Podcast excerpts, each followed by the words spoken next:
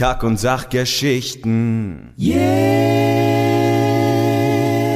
Willkommen bei einer kleinen Bonusfolge. Wir, die Kakis, waren im Juli eingeladen zu einem ganz besonderen Event bei der Project Area 51 in Kiel. Das war eine Fan-Convention, die erste sogar in Schleswig-Holstein. Und da haben wir für das Rahmenprogramm moderiert. Unser Interview mit Hans-Georg Panczak, dem Luke Skywalker-Sprecher auf der Bühne, das habt ihr ja vielleicht schon auf unserem Kanal gehört. Wir hatten aber zwischendurch auch Zeit, uns äh, in unser kleines Podcast-Eckchen zurückzuziehen und mit einigen Leuten zu sprechen, die da so unterwegs waren. Im Folgenden hört ihr Gespräche mit Benjamin Stöwe. Er moderiert das Wetter im ZDF Morgenmagazin und ist Inhaber eines Star Trek Museums. Wir sprechen mit Tim. Er ist Teil des Saber Projects. Er trainiert Lichtschwertkämpfer und inszeniert Lichtschwert-Bühnenshows. Wir reden mit Richard. Er ist imperialer Offizier bei der weltgrößten Star Wars Cosplay-Organisation der 501st Legion.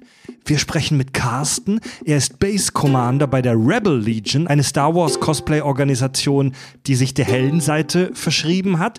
Und ein Interview haben wir geführt mit Nessie. Sie moderiert den Twitch- und YouTube-Kanal Last Geek Tonight. Sie ist Fan-Convention-Urgestein, moderiert häufig auf Con-Bühnen und kennt einfach alles und jeden in der Szene. Also viel Spaß beim Eintauchen in den Mikrokosmos Fan Conventions. Viel Spaß, jetzt geht's los. Yeah! Du läufst, ne? Dann mache ich ganz kurz, äh, kannst du mir kurz das Mikrofon hinhalten von der Klappe? Ich habe hier bei uns auf der Podcast-Couch jetzt einen Herrn. Ihn vorzustellen, ist schon ein kleines Abenteuer, weil es so, so, ein, so eine bunte Vorstellung äh, ist. Er ist ZDF-MoMA, Wettermoderator und Star Trek Geek, Kurator eines Star Trek Museums und Synchronsprecher bei Star Trek Discovery. Hallo Benjamin Stöwe. Hallo Fred, schön hier mit dir auf der Couch zu sitzen. Schön dich hier zu haben. Wir hatten gerade auf der großen Bühne hier auf der Convention schon ein Panel, wo wir dich interviewt haben. Äh, bevor wir zu Star Trek kommen, mal äh, zu deiner Tätigkeit als Wettermoderator. Wie wird man Wettermoderator im Fernsehen? Bist du Meteorologe? Nee, du bist äh, Journalist klassisch, oder? Genau, ich bin Journalist und so hat das eigentlich auch angefangen. Das Wetter, das ich zuerst moderiert habe, war ein Wetter 2007 für den RBB damals und ich war da einfach in der Redaktion der Nachrichten. Und das Wetter damals in dieser Nachrichtensendung war eine sehr journalistisch geprägte Geschichte, bei der war man im Land unterwegs in Brandenburg und an zwei Stellen wurde diese Geschichte unterbrochen und man blickte auf die Aussichten für die kommende Nacht und dann später für den kommenden Tag sowie eben die folgenden drei. Und das war das Wetter. Und als Ja. dann irgendwann das ZDF und sich dort mit der Frage äh, aufkommt, äh, meldete, äh, kannst du dir vorstellen, auch das Wetter im Morgenmagazin zu moderieren, habe ich gesagt, klar, das ist ja im Prinzip das, was ich seit sechs oder sieben Jahren beim RBB auch schon mache. Und so kam ich dann dort zum Wetter, auch wenn man sagen muss, das Wetter im Morgenmagazin ist weit, weit, weit meteorologischer als das, was wir damals beim RBB gemacht haben.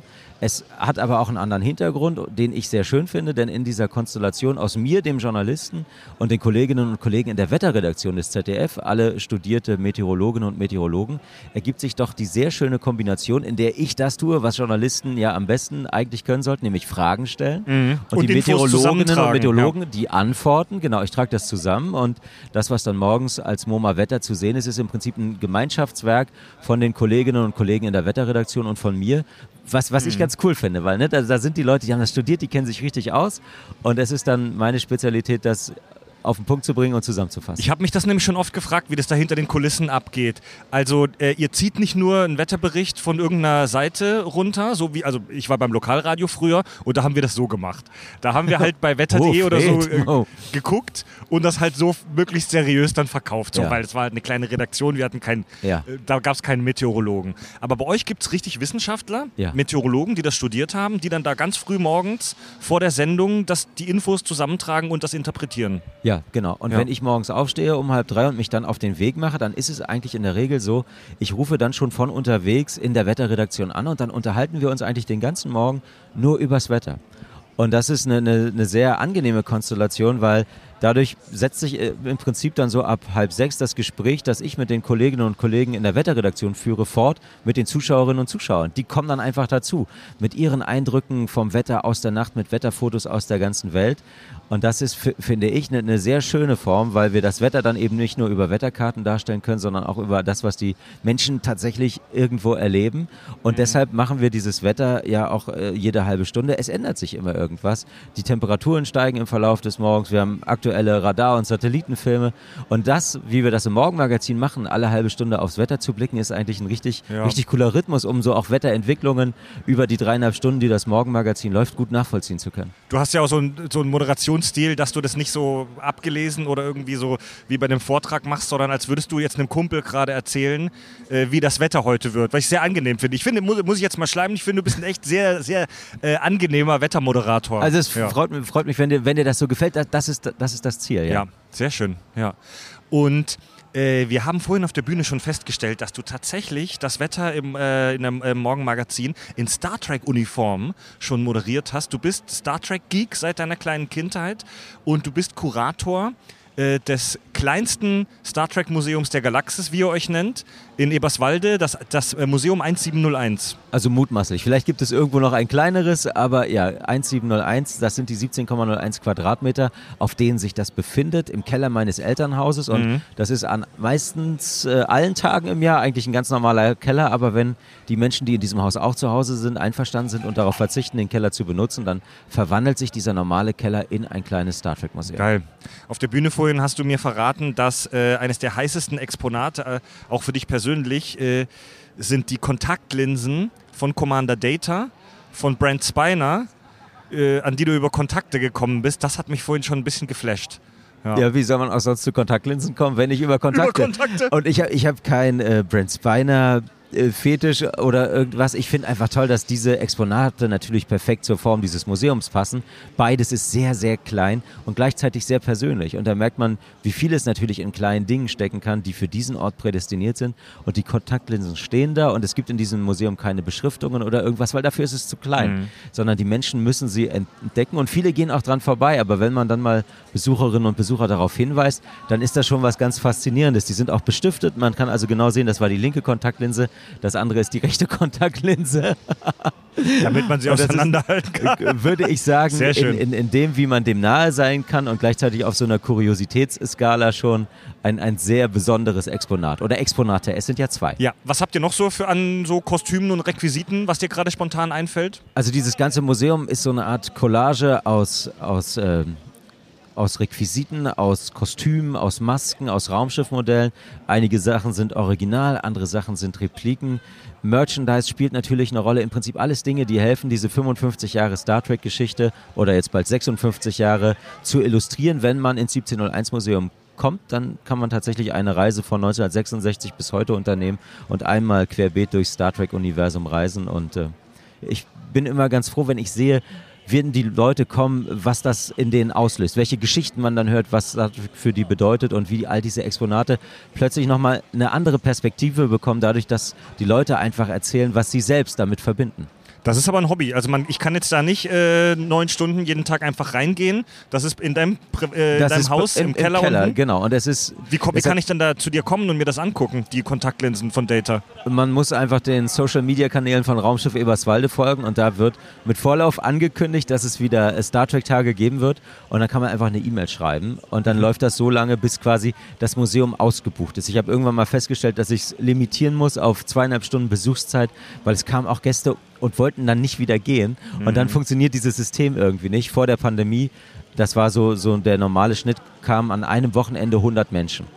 Und dann äh, kommen 100 Leute in acht Außenteams und das ist dann so, so eine ganz gute Aufteilung. Jedes Außenteam hat zweieinhalb Stunden Zeit. Also man kann sich vorstellen, das muss bei wenig Platz gut organisiert sein. Du hast, äh, du hast auch als Synchronsprecher gearbeitet. Du hast äh, für Star Trek Discovery den Dr. Kalber gesprochen, den Chefarzt. Und wie, wie bist du dazu gekommen? Wie, also wie, wie, wie schaffe ich das? Ich mein größter Traum ist auch irgendwann mal bei Star Trek irgendwo im Hintergrund zu stehen. Ich lasse mich sofort töten, Redshirt, mein absoluter Traum oder einfach nur im Hintergrund für eine Sekunde als Alien oder Sternflottenoffizier. Synchronsprecher ist halt auch schon sehr nah da dran. Wie werde ich zu einem Star Trek Synchronsprecher?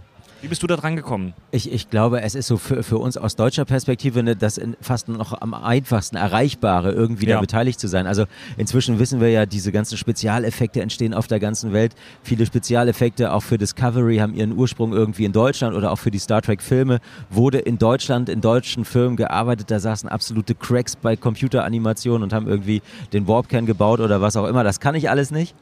Aber ich habe schon immer äh, Theater gespielt als Kind und stand irgendwann, als ich mit Abitur und Bundeswehr durch war, so vor der Wahl, wie, wie geht's jetzt weiter? Und, und fand diesen ganzen Schauspiel- und Filmbereich natürlich unfassbar verlockend und habe mich dann mit ähm, Schauspielerinnen und Schauspielern und Filmleuten unterhalten und äh, die haben mir da so ein bisschen den Mut genommen. Und ich habe so gesehen, wie die Hartes manchmal Business, ja. auch zu kämpfen haben, um irgendwie davon leben zu können. Und da dachte ich, das ist keine Perspektive, weil ich nach, nach 13 Jahren Schule und allem schon so das Ziel hatte, ich will auch irgendwie von, von meinen Eltern insofern loskommen, als dass wir sagen, okay, ich kann mein Leben jetzt al alleine finanzieren, ich muss irgendwas machen, wo ich mir zumindest ansatzweise sicher sein kann, ich kann davon tatsächlich auch leben. Und da dachte ich, nach allem, was ich dann wusste, Schauspiel und Film sind es leider eher nicht. Dafür war meine Leidenschaft wahrscheinlich auch nicht groß genug. Und bin dann diesem journalistischen Pfad gefolgt, wusste aber gleichzeitig, ich will es nicht komplett aufgeben und kam aufs Synchron. Und jetzt mache ich seit über 15 Jahren Synchron und ja, dann gab es anfangs die Star Trek-Filme von J.J. Abrams. Da war ich mal ein Redshirt und war damit schon komplett selig, da dabei zu sein. Und wir waren äh, da, bei der Premiere damals am Potsdamer Platz in Berlin und die ganzen Schauspieler, waren- es war irre. Und Welcher Film war das? Der erste vom Star Trek Reboot? Into Darkness. Star Trek Into Star Darkness. Trek Into da hast du einen Darkness. äh, Redshirt gesprochen, Ja. der dann relativ schnell abgenippelt ist. Ja, oder? er stirbt leider.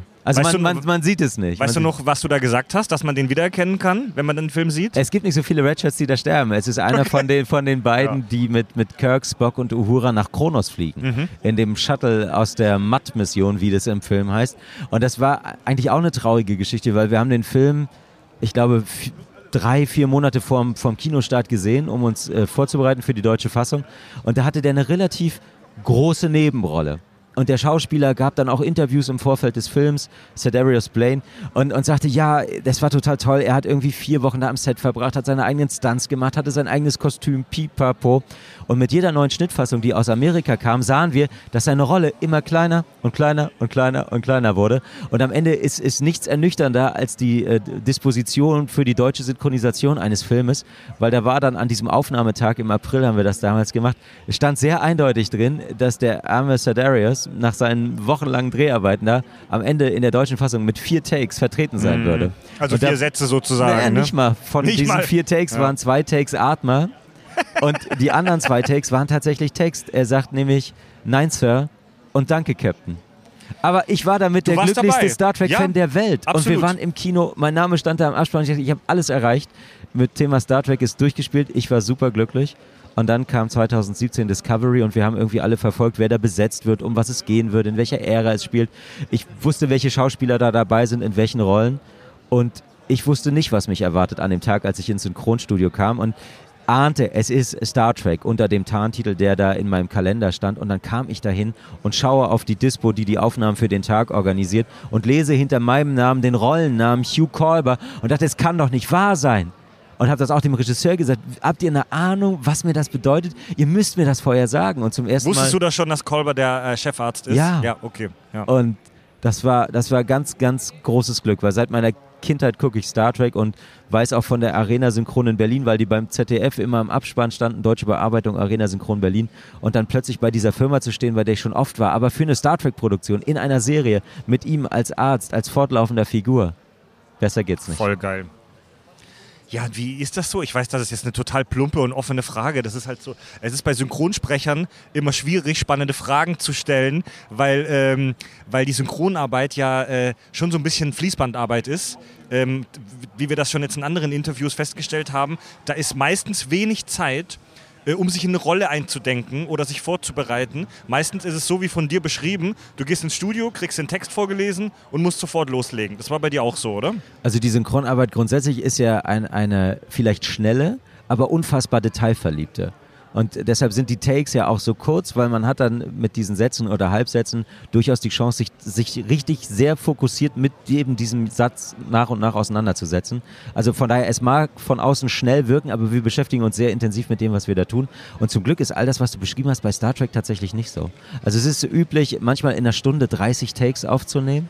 Bei Star Trek und bei Star Trek Discovery machen wir manchmal auch nur 10 in einer Stunde. Also Warum? ist, Weil das Budget höher ist? Weil alle mit so großem Enthusiasmus dabei sind und, und, und Ja. wir wirklich an, an manchen Dingen lange fummeln, bis sie so sind, wie sich alle das vorstellen und bis sie so sind, wie wir, wir glauben, dass das im Original am nächsten kommt.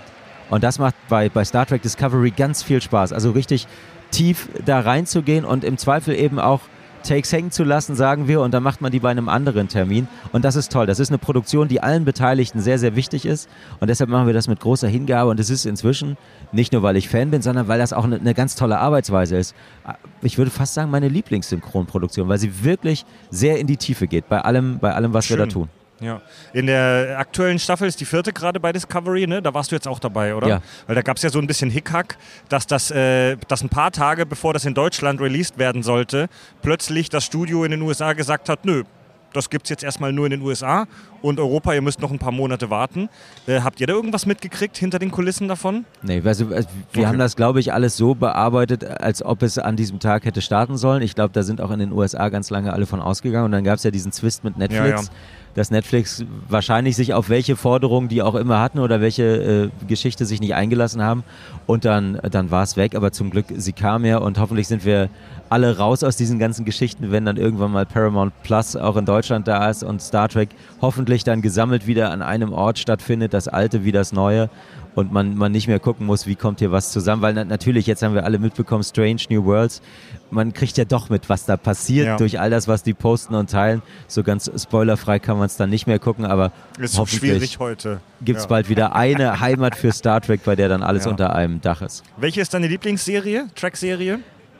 Ich hätte jetzt, vorhin auf der Bühne habe ich es auch gesagt, ich kann mich da nicht entscheiden. Ich mag sie alle. Ich mag dieses ganze Universum in seiner Vielfalt, in seiner Tiefe und in allem, was die einzelnen Serien ausleuchten, welchen Winkel der Galaxis auch immer.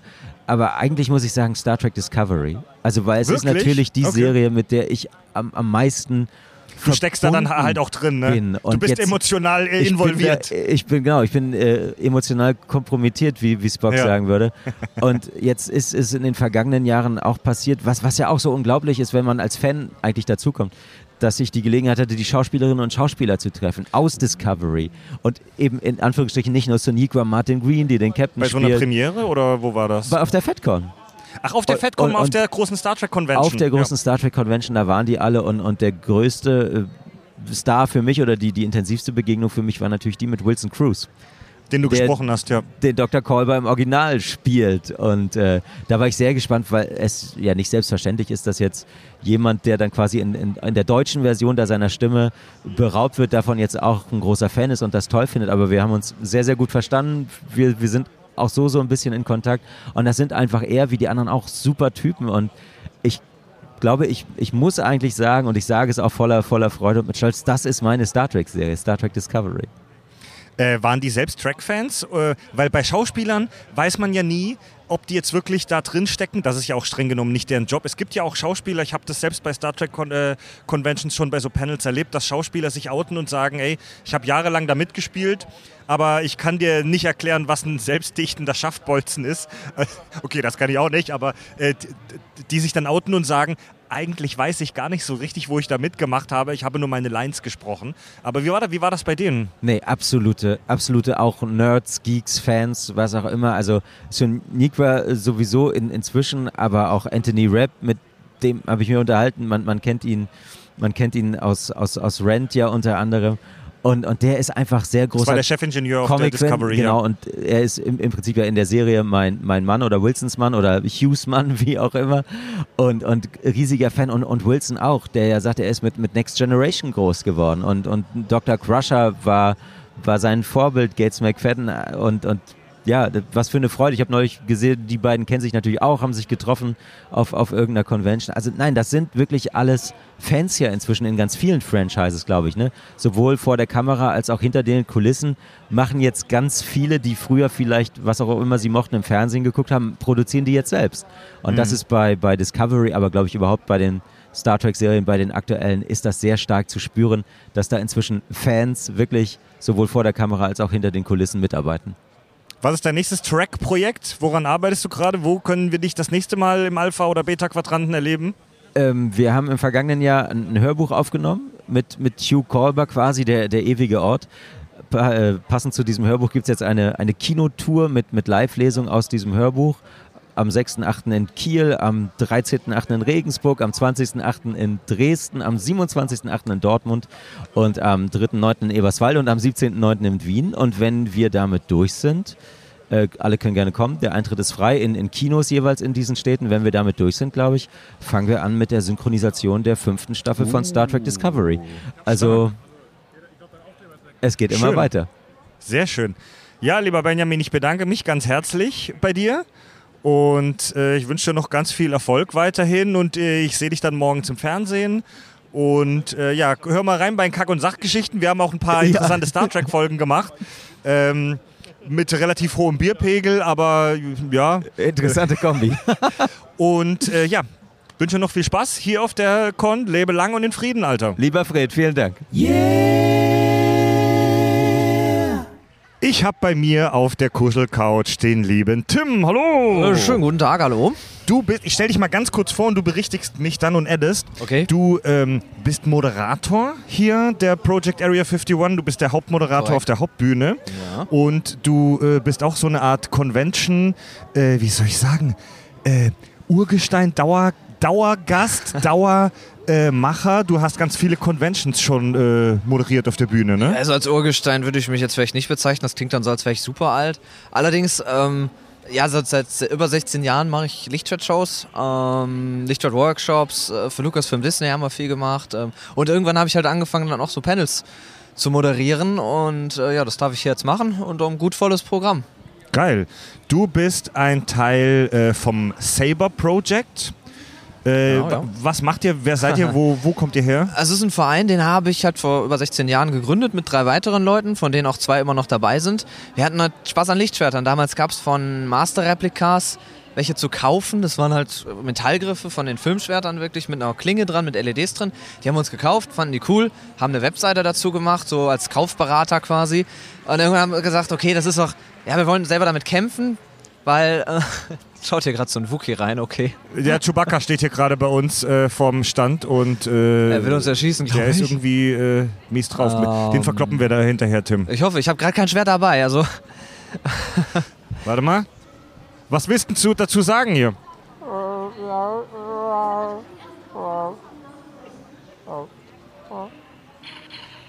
Ich glaube, er will uns seine Waffe verkaufen. Okay, ich, ich bleibe bei Schwertern, alles andere ist unzivilisiert. Genau, also. wir waren, bei- wir waren gerade bei den Genau, äh, Schwertern. dann haben wir die, ähm, damit angefangen, so Camping zu machen, so viel die Making-ofs geguckt zu den Prequels, also Episode 1 bis 3 und äh, einfach wie die die Schwertkämpfe da choreografiert haben und äh, das haben wir nachgemacht und waren dann 2008 auf einer ersten Convention, der JediCon in Düsseldorf damals und haben da eine Show von, das waren 5, 6 Minuten vielleicht am Anfang vorgeführt und das haben wir immer weiter ausgebaut, bis, so, bis dahin, dass wir sogar für Lucasfilm und Disney Promos machen, Shows. Wir haben dann vor sechs Jahren wirklich auch mal unser Vorbild, den Nick Gillard, den Stunt-Koordinator eben dieser Filme, getroffen, der uns dann noch coole Sachen gezeigt hat. Wow. Als Fan natürlich so, wo du denkst vorher so, boah, wenn ich jetzt mein Vorbild treffe, vielleicht ist der auch total das Arschloch irgendwie. Und Habt ihr den auf einer Convention getroffen? Nee, den haben wir eingeladen zu unserem zehnjährigen Jubiläum. Da haben wir so eine Feier gemacht und ich habe dem eine E-Mail geschrieben, so einfach ins Blaue rein, so hey, Mr. Gillard, uh, big fans, uh, we do this stuff for like 10 years and und der schrieb zurück, so ja klar, komm ich vorbei, klingt super Dasselbe. cool. Und dann Ja. war, bin ich immer noch mit ihm gut befreundet. Ich habe ihn dann auch besucht schon zu Hause. Der nächste Besuch steht auch noch aus. Ging jetzt wegen Corona nicht und Brexit ist auch irgendwie doof. Äh, und dann, dann hat er mir da die Originals-Props in die Hand gedrückt, die er einfach am Dachboden einfach noch so, ja, warte mal, ich hab da was, und so ein Kofferchen und dann auch wirklich so einfach in die Ecke im Dachboden geschmissen. So ein paar Stuntgriffe mit äh, Carbonklingen dran, die die für die Filme benutzt haben. Ich habe das Original Count Dogo Lichtschwert beispielsweise in der Hand gehabt, was Christopher Lee auch in der Hand hatte. Und er meinte dann nichts, dann so, das ist wirklich das Original. Also Lucasfilm glaubt auch, das Original im Archiv zu haben. Aber die haben nicht das Original. Die haben eine andere Version. Also es gibt ja immer mehrere. Aber das Hauptding, was die meiste Zeit benutzt wurde, hat Nick dann einfach so wohl irgendwie getauscht. Geil. Und er hat das Original Also ihr macht so, ihr macht richtige Stunt-Shows auf der Bühne mit einer Handlung wie so ein kleines Theaterstück. Ihr habt da auch ein professionell äh, vertontes äh, Playback mit einer äh, spannenden Handlung mit so Genau. ein paar Jedi gegen äh, Inquisitoren und macht dann richtige Stunt-Shows mit ähm, Lichtschwertern, die aufeinander prallen. Den Sound hört man dann auch richtig schön laut Mhm. äh, durch die Boxen im Publikum und das habt ihr äh, fast alles selbst gebaut, oder? Eigentlich nicht nur fast, sonst haben wir alles selbst gebaut. Ja. Also früher haben wir Lichtschwerter gekauft, irgendwann haben wir sie umgebaut, damit sie stabiler sind und jetzt bauen wir sie selber, beziehungsweise der Markus bei uns aus der Truppe, der ist unser Lichtschwertbaumeister. Der ist der Electric Freak. Genau, der, der hat sich das aber auch selber beigebracht und äh, der designt die Chassis, also die Halterung für die Elektronik, auch in 3D, CAD-mäßig und äh, baut die Showschwerter, dass sie so stabil sind, wie sie sind und die kannst du ja wirklich durch die Gegend werfen, sonst was. Da ist ein Funkmodul dann verbaut, das hat wiederum der Stefan aus unserer Truppe mit seinem Bruder zusammen entwickelt, die Hardware wie auch die Software dazu, dass die Sounds in Echtzeit oder die Signale für die Sounds an unseren Laptop gesendet werden, der es dann wieder auf die großen Boxen wirft. Also das ist besonders cool, wenn du irgendwo auf einer Bühne stehst, machst so ein Schwert an und richtig basig hast du dann so einen Power-On-Sound. Voll geil. Das, und jeder kann es hören. In den ersten Shows, die wir gemacht haben, war halt das Problem, du hast immer das Klacken der Plastikschwerter halt dann, oder der Plastikklingen ist ja Polycarbonat, so gegeneinander gehabt. Klang jetzt nicht so spektakulär. Die erste Reihe hat noch die Sounds aus den Lautsprechern gehört, aber jetzt mit dem Funksystem, was wir auch fast zehn Jahre schon haben, ist es eine einmalige Sache. Das hat auch kein anderer. Was ist, wenn man anfängt, äh, Lichtschwert äh, zu kämpfen? Was ist die größte Herausforderung und was sind so die, die Dinge, was sind so die Dinge, mit denen Anfänger da am meisten kämpfen? eigentlich so die, die äh, Hand-Fuß-Augen-Koordination. Weil äh, es hilft tatsächlich, wenn man schon mal irgendeinen Sport oder auch irgendwie was wie Tanzen gemacht hat, dann weißt du, wie man sich bewegen kann. Also auch wie du, wie du deinen Arm bewegst und wie du deinen Fuß gleichzeitig bewegst oder so. Ich habe Tennis gespielt und es hat mir tatsächlich geholfen. Einfach, da machst du einen Schlitt und einen Schlag und du hast bestimmte Schlagtechniken klar da. Äh, das musst du erstmal koordinieren. Und in den Workshops, die wir geben, hast du es unterschiedlich. Manche Fünfjährige, denen zeigst du was, die machen es nach und das können manche Leute nicht nach, nach fünf Jahren so Ja. ungefähr. Dann hast du aber auch äh, ja, Ältere, die, die nichts auf die Reihe kriegen. Also man sollte, Es hilft, wenn man kein Körperklaus ist. genau, man sollte sich schon ein bisschen bewegen können. Und alles, Ja. was man gemacht hat, ob das irgendeine Sportart ist oder sowas wie Tanzen dann halt auch, das, das hilft einfach. Und für uns auch viel tatsächlich dann nach Gefühl. Wir haben, wir spielen die Videospiele auch, oder ich zumindest, und die, die es mit mir auch angefangen haben. Wir gucken die Filme und haben auch einfach die Moves nachgemacht. Oder halt die Making-ofs geguckt und es so kopiert und so diesen Stil übernommen, weil wir werden halt oft gefragt, ja, aber das ist ja kein richtiger Schwertkampf, weil ich könnte jetzt zwei Schläge machen, dann legst du ja am Boden. So ja, es ist ja auch Lichtschwertkampf. Es soll cool aussehen. Natürlich sind die, die Kämpfe aus den Star Wars Prequels komplett bescheuert als richtige Schwertkämpfe. Es ist Wirbelei hier. Die sind ja wie so Ballett. Genau, du würdest halt ne? nie deinem Gegner den Rücken zudrehen, der wird dich halt erstechen. Aber wir wollen ja eine Show machen, die unterhaltsam ist, mit viel Wirbelei, mit Würfen, sonst was. Es soll so realistisch wie möglich aussehen, weil es halt Realismus im Star Wars-Universum ist. Und das wollen wir machen. Ey, das ist ein interessanter Punkt, den du gerade angesprochen hast, weil jetzt habe ich ja wirklich mal hier ein Lichtschwert über Geek sitzen. Ihr beschäftigt ja euch seit so vielen Jahren damit und habt diese Szenen äh, aus den Filmen wahrscheinlich wieder und wieder und wieder geguckt und analysiert. Wie hat sich äh, der, der, der Stil, äh, mit dem gekämpft wird, im Laufe der Jahre durch über die verschiedenen Filme hinweg entwickelt? Der hat ja schon eine krasse Entwicklung gemacht, Ja, oder? ja. Ich fand halt äh, in der OT, Episode 4 bis 6, da sind die Schwertkämpfe ziemlich getragen durch die Geschichte, die dahinter ist. Gerade Episode 5 mit dem Reveal am Ende, dass halt Vader Lukes Vater ist. Und da hast du, da steht die Geschichte mehr im Vordergrund und der Kampf, ja, es wird schon besser über die Trilogie an sich. Der erste Kampf ist ja wirklich nur so scheiße, weil Dave Proust, also der Schauspieler von Darth Vader, damals George Lucas gesagt hat, so natürlich bin ich Fechter, kann ich. Er konnte es halt nicht. Ja. Das haben sie dann bei den Dreharbeiten festgestellt, keine Zeit mehr gehabt, den zu recasten. Der erste Kampf da zwischen Vader und Obi-Wan. Genau, ne? Nur ein genau. Meister des Bösen, das. Ja, das. Und dann mit diesen Drehungen, wo sie sich wirklich so in Zeitlupe um sich selbst drehen.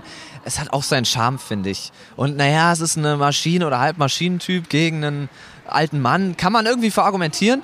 In Episode 5 hatten sie ja den, den Bob Anderson als wirklich Fecht-Weltmeister, als Stunt-Koordinator, der sich diesen Kampf ausgedacht hat. Deswegen ist da wirklich Schwertkampftechnik hinter.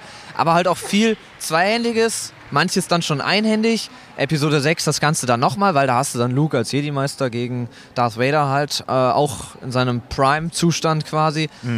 Und dann, äh, ja, bei den Prequels, finde ich, haben sie das richtig cool gemacht. Es gibt auch eine Doku äh, auf der Episode 1 DVD, ist das, die heißt einfach Prime of the Jedi. Und ich finde, das beschreibt es am besten, weil du da einfach äh, diesen, das ist halt die Blütezeit der Jedi-Ritter.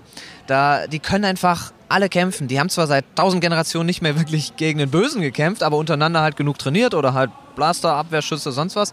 Aber das sind halt Leute, die ihr ganzes Leben nichts anderes gemacht haben, als Die das trainiert voll im haben. Saft, ja. Ja, und deswegen sind die halt auch so, dass die sich rumwirbeln können, sonst was, weil Jedi, klar, die sehen ja so immer so ein bisschen in die Zukunft, können das dann spüren, was passiert. Und deswegen mag ich den Stil. Und gerade Episode 1, Duel of the Fates, ist, finde ich, einer der coolsten Schwertkämpfe auch, den man so in einem Film irgendwo wo sieht. Wo lustigerweise Nick Gillard Regie geführt hat, weil George Lucas keinen Bock auf Lichtschwertkämpfe hatte. Ach so, geil. Ja, weil in der, in der, in der Prequel, also das fällt einem auch als ähm, Nicht-Schwert-Enthusiast auf, dass der Stil in den Prequels komplett absurd ist. Das ist ja, die wirbeln ja rum wie Marionetten auf äh, Crack, Ja. was die da für Moves machen. Ähm, das ist wahrscheinlich, wahrscheinlich wäre das für jemanden, der in Wirklichkeit um sein Leben kämpft, totaler Schwachsinn, solche Bewegungen Absolut, zu machen. Ne? absolut, aber es sieht halt leider Es cool sieht aus. geil aus. In Episode 2 beispielsweise ist das, finde ich, die Choreografie am Ende gar nicht mehr so gut. Du hast auch den CGI-Yoda natürlich, aber da gab es eine ganz coole Choreografie, wo wirklich zwischen Yoda und Count Dooku, auch Anakin und Obi-Wan, die komplett ausgearbeitet war, wo dann aber George Lucas sagte, nee, doch was anderes. Und dann haben sie sich an einem Tag halt das, was jetzt im Film ist, mehr oder weniger ausgedacht oder in ein paar Tagen. Was ja doch, man sieht da viel weniger von der Choreografie. Es sind Ja. auch coole Szenen dabei, aber es hätte besser sein können. Und Episode 3 ist dann, finde ich, schon so das Beste, was man bisher so gesehen hatte. Der Battle of the Heroes halt zwischen Anakin und Obi-Wan. Auch da, da ist ja diese Szene, wo sie so gegenüberstehen und wirbeln. Gibt's ja als GIF, als Meme, als sonst was. Da hab Habt ihr auch auf der Bühne gemacht, ja, genau, machen geil. wir auch. Wir nennen es den Sinnloswirbel und ich habe mit Nick gesprochen und ihm gesagt, hey, hat das einen offiziellen Namen? Nee, also, we call it the senseless spin. Der findet den Namen total klasse. auch wenn er sagt, natürlich, der, der Gedanke dahinter ist schon, die kennen sich, Anakin und Obi-Wan, seit halt äh, Anakin klein war. Die wissen, was der andere tut und die wissen einfach nicht mehr, was sie jetzt noch tun sollen. Also stehen sie da und gehen eigentlich mehr so die nächsten Schritte im Kopf Okay. durch. Das Ja. ergibt dann so ein bisschen mehr Sinn. Schön. Da ist besonders cool, der Nick hatte damals, als du uns besucht hast, ein, uns ein Behind-the-Scenes-Reel gezeigt, was bis dahin nicht veröffentlicht war irgendwo. Also diese komplette Choreografie vor Bluescreen-Testaufnahmen. Hayden Christensen kommt vor, aber für Obi-Wan hast du einfach andere Stunt-Leute, die das machen. Und da sieht man noch viel mehr Erweiterungen dazu, was noch geplant war an, an Ideen, was noch rumfliegen sollte. Es wirkte durchaus brutaler noch als das, was im Film zu sehen war. Und jetzt, äh, Anfang dieses Jahres, haben wir es auf YouTube veröffentlichen dürfen. Also findet ihr bei uns auf YouTube, Saber Project, einfach äh, diese, das sind zweieinhalb Minuten oder sowas, diese Sequenz. Ziemlicher Rough Cut halt und es ist halt eine Testaufnahme für die spätere Choreografie im Film. Ja, spannend, ähm, weil in der jetzt aktuellen Trilogie, ne, also 7, 8, 9, hat sich der Stil wieder ganz anders verändert. Das, Ah. Da sehen wir halt Leute, die es noch nicht so richtig drauf haben, oder? Die haben Korrigier halt, mich bitte. Ja, die, die haben halt versucht, diese Stile so ein bisschen zu mixen, weil man ist ja näher an der OT dran. Heißt eigentlich wieder dieser mehr Fecht-Schwertkampf schon. Also an der Originaltrilogie. Genau, Originaltrilogie, genau.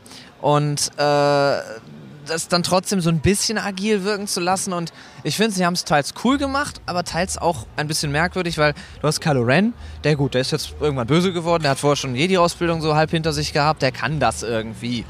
Dann trifft er auf einen, einen Finn, der noch nie Lichtschwert in der Hand hatte, vielleicht mal so einen, so einen Schlagstock von den Stormtroopern, weil der war ja Stormtrooper, dann kann man noch argumentieren, gut, der hat schon mal, der weiß mit irgendeinem Schlaggerät irgendwie umzugehen. Äh, aber ja, dann die Choreografie finde ich an sich eigentlich ganz cool, wie er ihn auch fertig macht, ziemlich leicht fertig macht, dann zieht ihm ja das Schwert dann so über den Rücken, ist auch dann verletzt. Gut, und dann hast du Ray, die halt natürlich als Hauptcharakter äh, von jetzt auf gleich weiß, wie man mit einem Lichtschwert kämpft. Hat man ja so ein bisschen gezeigt, wie sie vorher mit ihrem Stab was umgehen kann, aber ich finde, ein Lichtschwert ist dann immer noch was anderes. Also wenn du so völlig untrainiert bist, müsste dich eigentlich so jemand wie Kylo Ren links, rechts fertig machen, weil er hat halt damit trainiert. Ein Lichtschwert ist halt was anderes als ein Stock. Und dann mit Episode 8, äh, ich will gar nicht zu sehr über den Film reden, aber da ist ja auch diese Zeitlupensequenz drin, wo sie äh, die cool anfängt, wo sie die ganzen Wachen kaputt machen zusammen, also als Kylo Ren und Ja. Ray zusammen.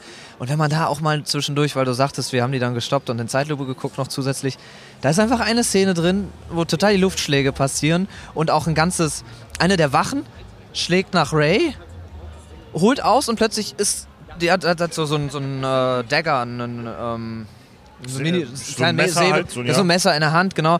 Und plötzlich ist er weg. Das haben sie wohl rausretuschiert, weil er hätte jetzt perfekt sie erstechen können. Das haben sie Ah, rausretuschiert. ja, er ja. macht auch noch so eine leichte Schlagbewegung und stirbt dann aus dem Nichts, so mehr Mhm. oder weniger. Das ist so Sachen, wo du denkst so, ey, gebt euch doch da Mühe, weil das ist das Problem der Star Wars-Filme, denke ich. Es hat so viele Fans, das guckt sich natürlich jeder Bild für Bild an. Ja. Und das ist dann so, ah, okay, als Fan, als Lichtschwert-Fan sage ich dann, okay, das. Also Bilder sehen cool aus, der Rest war dann echt so, oh Gott. Dein Lieblingskampf von allen Star Wars-Filmen gibt es diesen einen Kampf, wo du sagst, ey, guckt euch den an, wenn ihr geiles, geile Lichtschwerterei sehen wollt. In diesem Moment würde ich sagen, Episode 1, Duel of the Fates, also Qui-Gon gegen Darth Maul und äh, mit Obi-Wan zusammen. Und Ja. Battle of the Heroes, die beiden, das tendiert also Wo tagesformabhängig. sie ist zwei gegen einen kämpfen. Genau, zwei gegen einen in Episode 1 und halt der Endkampf in Episode 3. Äh, die Frage brennt mir jetzt tatsächlich auch gerade im Gesicht spontan. Das habe ich mir bei eurer Show auch schon gedacht. Bei eurer Live-Show gibt es auch Szenen, wo äh, zwei gegen einen äh, gekämpft wird, wie auch in den Filmen. Wie zum Beispiel bei der Szene, die du gerade angesprochen Ja. hast, mit Qui-Gon Jinn und Anakin gegen Darth Maul. Ja. Ist das realistisch, wenn das wirklich in echt passieren würde, wo Menschen gegeneinander wirklich ernsthaft äh, um den Tod, ums Leben kämpfen? Ist es möglich, sich alleine gegen zwei Angreifer zu wehren? bei, so, bei sowas, bei so einem Schwertkampf? Ich würde sagen, wenn die Angreifer es richtig machen, eigentlich nicht. Aber in Star Wars ist halt alles möglich und wenn du die Macht auf deiner Seite hast, geht's halt auch. Und der hat ein Doppelschwert. Wir haben ja sogar, gerade die Choreografien so sind natürlich noch schwieriger sich auszudenken, damit nicht einer dasteht und nichts tut. Ja. Star Wars-mäßig kann man es leicht lösen, dann machst du mal so einen kurzen Wirbel, drehst dich noch einmal um dich selbst und schlägst dann drauf, das geht halt.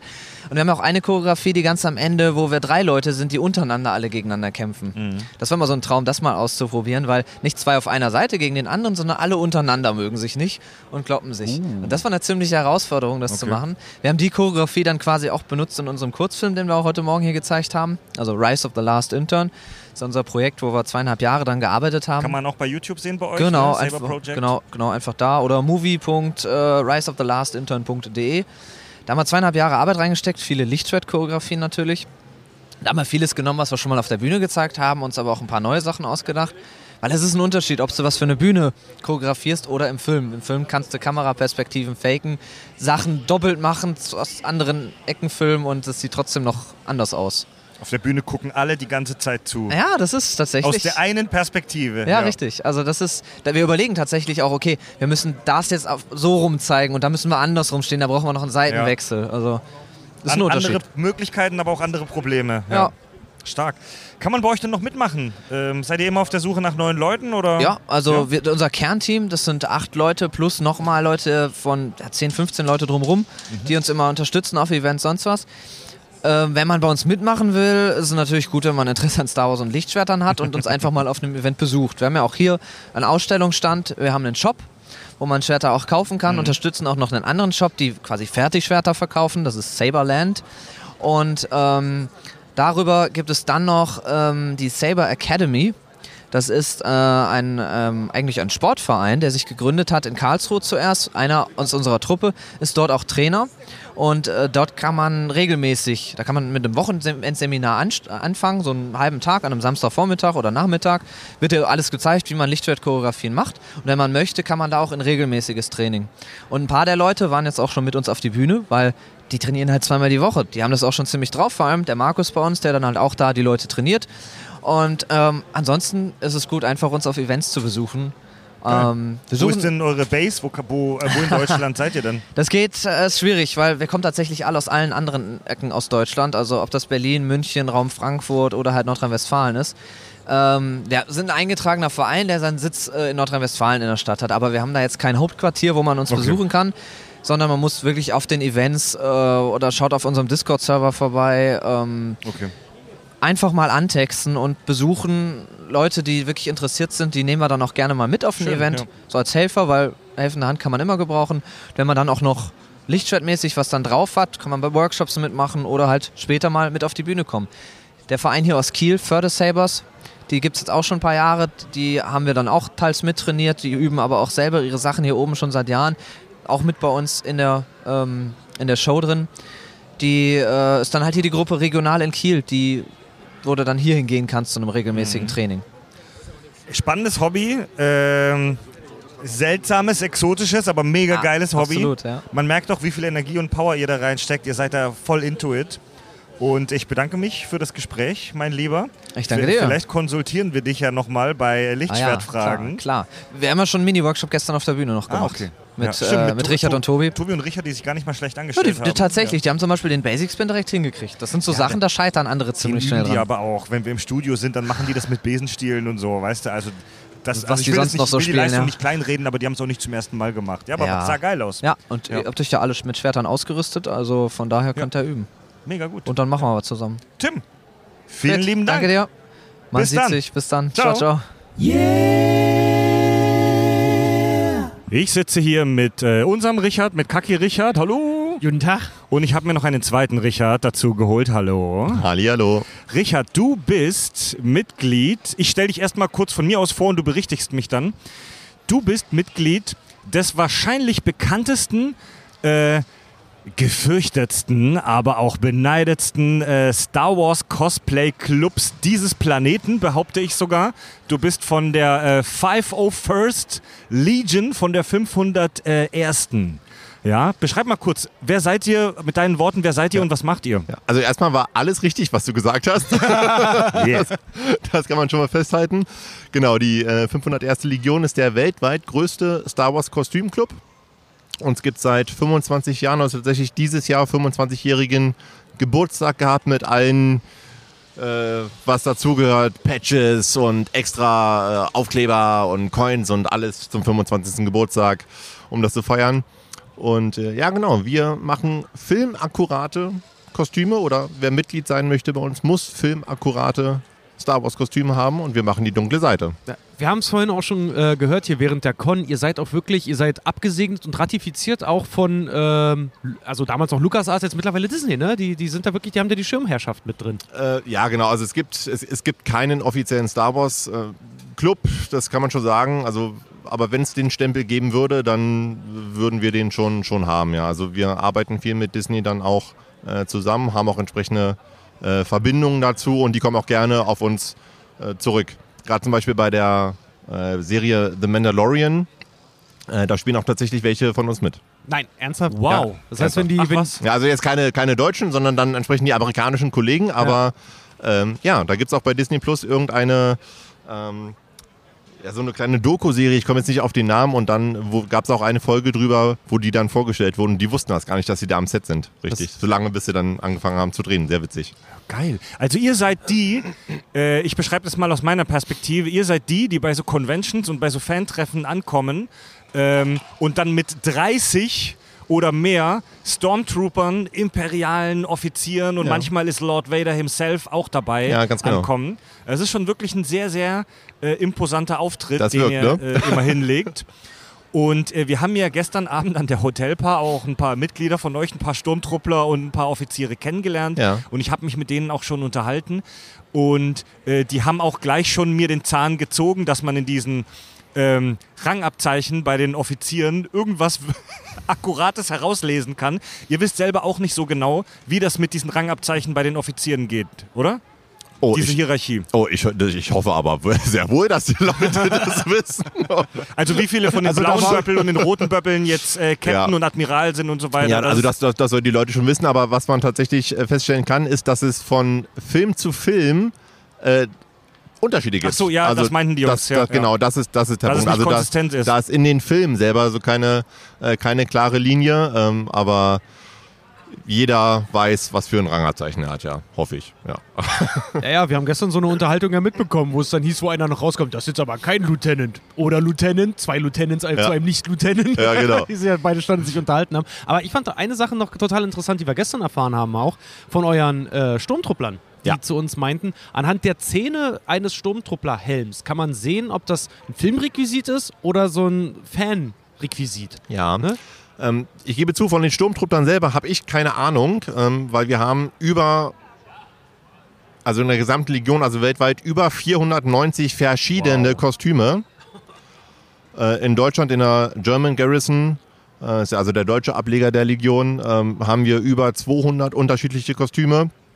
Ähm, und wenn du dich in ein Kostüm reinliest, dann bist du da auch voll in der- Materie drin und hast, kriegst von den anderen nicht so ganz viel mit. Also insofern, wenn die dir das sagen, dass das so ist, dann glaube ich denen das sofort. Was ist dein äh, Kostüm? Als was bist du unterwegs? Also heute bin ich als, äh, auch als Offizier hier unterwegs, weil ich aber eben auch in Funktion hier bin äh, für uns. Das heißt, ich habe hier so ein kleines bisschen die Aufsicht, wenn man so will.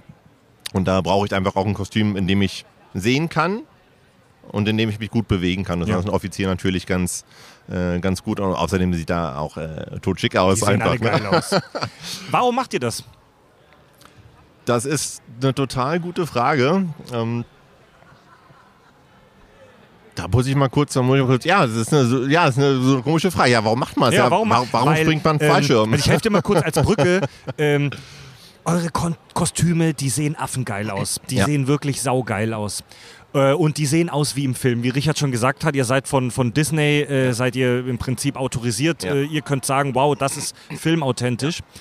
Ähm, da steckt so viel Arbeit und auch so viel Geld teilweise Ja. drin in diesen Kostümen. Absolut. Ähm, warum gebt ihr euch das? Das muss ein echt anstrengendes und teures Hobby sein. Ja, also das ist, das, das stimmt. Ähm, was aber, glaube ich, erstmal auch auf jedes Hobby zutrifft. Also bei mir war es so, ich hab, bin irgendwann mal mit den äh, Episoden 1, 2, 3 groß geworden und ähm, war irgendwann vor vielen, vielen Jahren mal in Hannover auf einer Comic-Con und da liefen auch schon ein paar von uns rum. Ne? Und da dachte ich mir, boah, wie cool ist das? Und da kam irgendwann mal die Idee, selber mal so ein Kostüm zu haben. Und dann ist ganz viele Jahre nichts passiert und dann vor ein paar Jahren habe ich bei Facebook eine Werbung für ein Lichtschwert gesehen. Und zwei Wochen später war für mich die Entscheidung klar, okay, jetzt äh, gehst du da auch mal mit rein. Und ähm, ich habe immer gesagt, wenn du es schon machst, so diese Kostümgeschichte, dann in Anführungsstrichen äh, richtig, also akkurat. Das war von vornherein so mein Ziel und das ist ja auch der Anspruch, den wir ja in unserem Club haben, ähm, dass du wirklich diese filmakkuraten Kostüme brauchst. Du musst dir dein Kostüm basteln und wenn du denkst, du hast es, stellst einen Antrag, machst Fotos und schickst das ein und es wird geprüft. Echt? Und ähm, dann, Also ich kann nicht einfach kommen und sagen, ich ziehe jetzt XY an, sondern ich Nein. muss das abnehmen lassen genau, offiziell. genau, genau, das wird offiziell approved. Genau. Wer approved das? Äh, das sind sogenannte äh, Garrison Member Officer. Das sind also Leute, die einfach viele, viele Jahre schon mit dabei sind, die selber äh, Kostüme bauen und äh, ja, die in ihren Kostümen wirklich absolute Spezialisten sind und die überprüfen das. Dann die werden benannt, also die werden quasi im Rahmen einer Wahl benannt und äh, üben dann ehrenamtlich dieses Amt dann aus. In Deutschland haben wir für, wir hatten jetzt etwas mehr als 1000 Mitglieder, haben wir aktuell acht Leute, die das, äh, die das machen. Wow. Und äh, wie, gibt's da, gibt's da eine Hardcap bei euch? Also wenn man jetzt, man, ich sag mal, ich will jetzt bei euch Mitglied werden, so ne? Ich habe ein astreines Kostüm und jetzt mache ich das ein paar Jahre, bin der super Soldat XY jetzt halt irgendwie oder Unteroffizier meinetwegen. Ähm, und jetzt wird es mir aber langweilig. Jetzt sage ich, jetzt will ich mal irgendwie eine Stufe höher gehen. Kann ich das einfach machen oder muss das auch abgesegnet werden? Muss ich dafür was tun? Was meinst du mit Stufe höher gehen? Na, zum Beispiel einen Rang höher. Ich kann mir ja nicht einfach so ein Bachelor nochmal neu dran kleben oder ich sage jetzt, ich will bei euch mitmachen, aber ich würde super so. gerne mal Vader machen. Ja, da musst du dir ein Vader-Kostüm zulegen.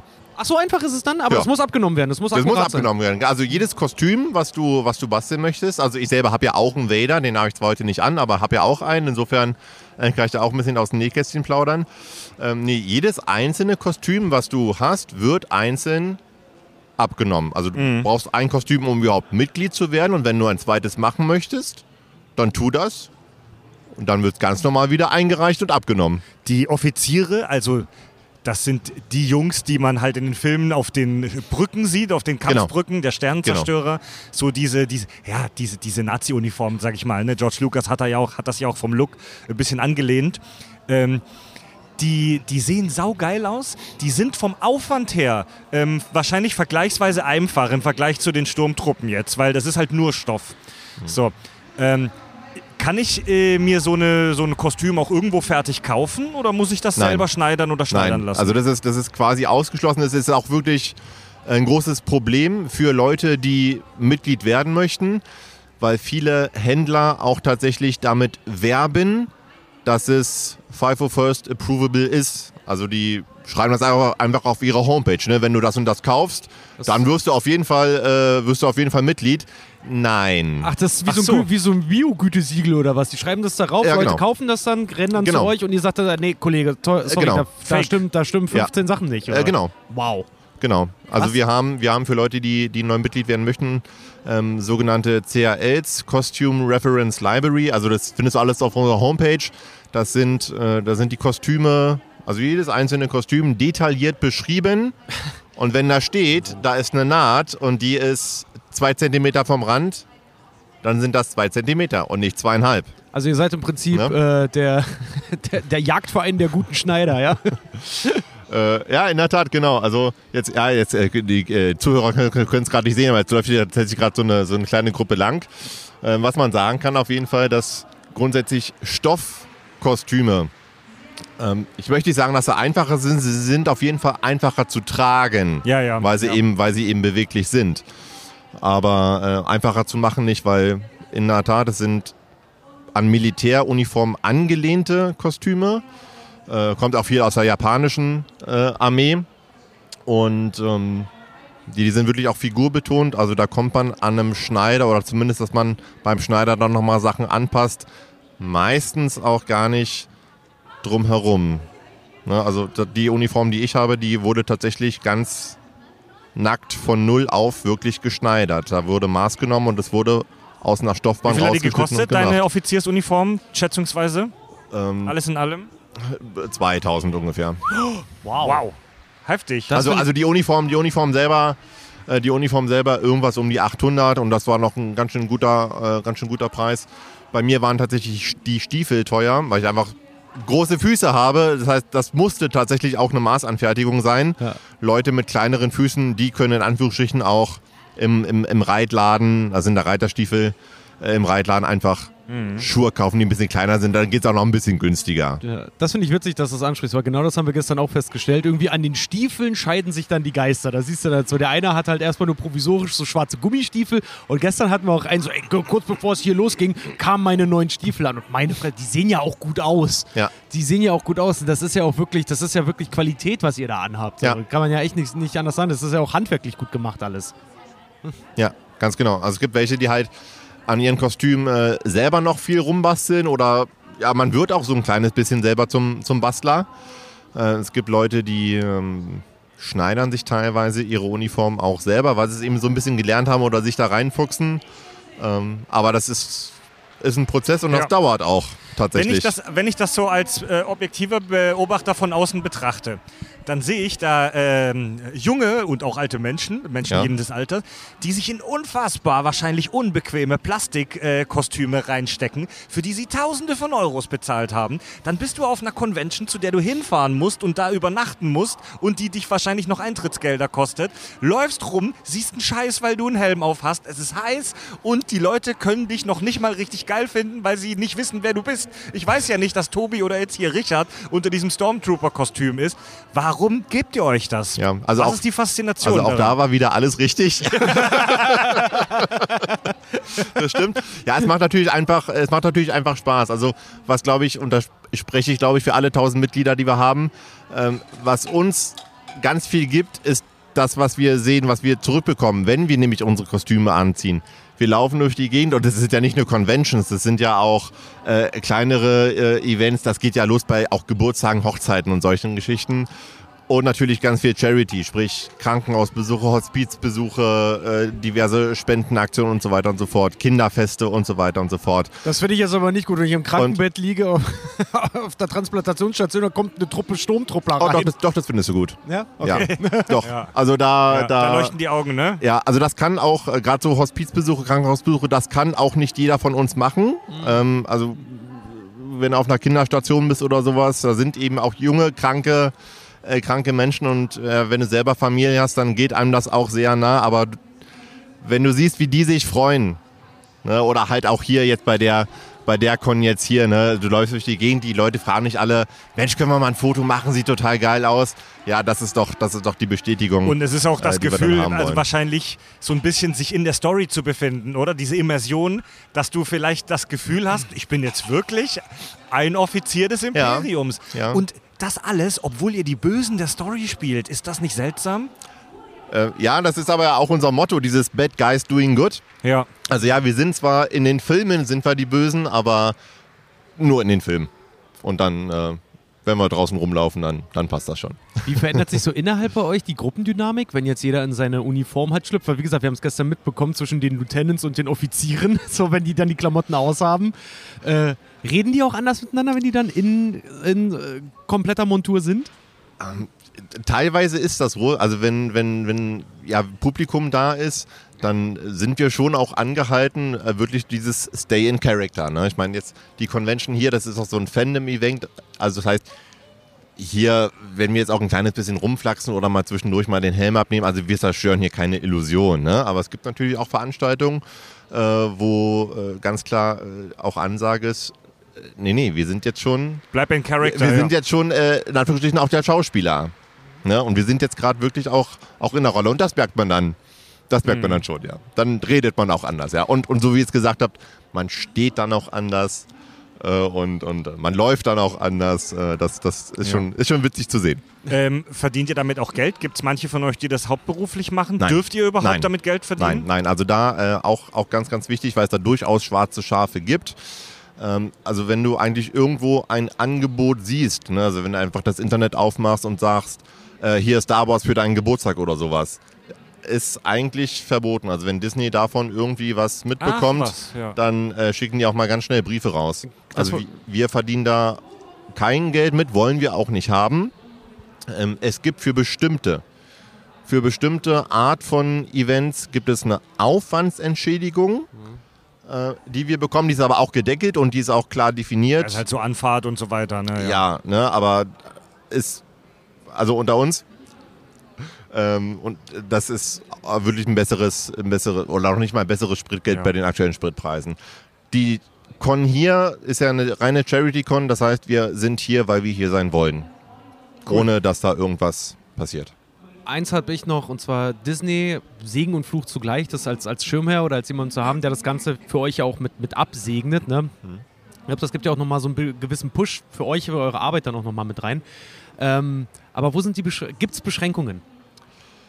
Ja, es gibt ähm, dahingehend Beschränkungen, dass wir natürlich einfach bestimmte Events äh, äh, nicht machen dürfen und vielleicht auch einfach gar nicht, gar nicht machen wollen.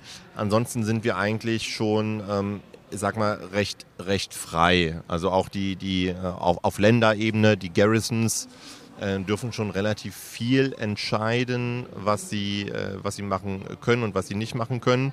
Ähm, aber es gibt auf jeden Fall Vorgaben von, von, der, von der Legion und natürlich auch dahinter von, von Disney, das ist ganz klar.